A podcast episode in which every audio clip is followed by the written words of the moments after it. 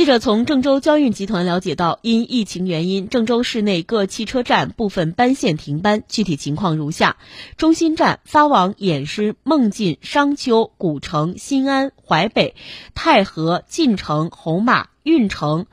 合金铝厂、西安、西华、栾川、禹州、杭州、义乌、上海、南京、宁波、赤峰、东明、周口、安阳、林州、固始、长垣方向的班线停班。东站发往鹿邑、太康、柘城、睢县、晋城方向的班线停班。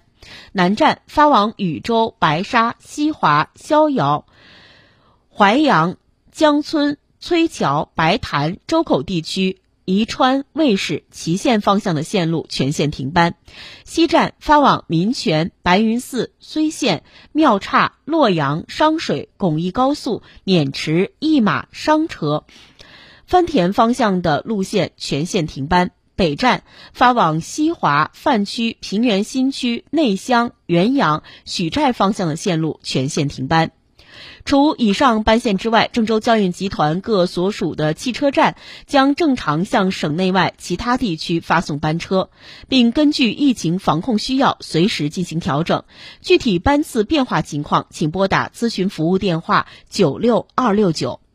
在这里要提醒大家，一月六号十八时起，郑州市各汽车站乘车出行需持有四十八小时内核酸检测阴性证明方能乘车。